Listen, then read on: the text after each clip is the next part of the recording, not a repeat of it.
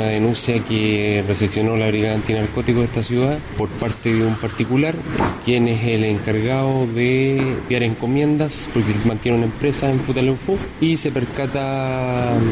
que una de las cajas mantenía un fuerte olor a cannabisativa, por lo tanto se, eh, se personó en esta unidad y a partir de aquello se estableció que efectivamente se, trataba de 494 gramos de cannabisativa. Se logró la detención del destinatario, una, una mujer de 34 años con antecedentes anteriores por otro delito.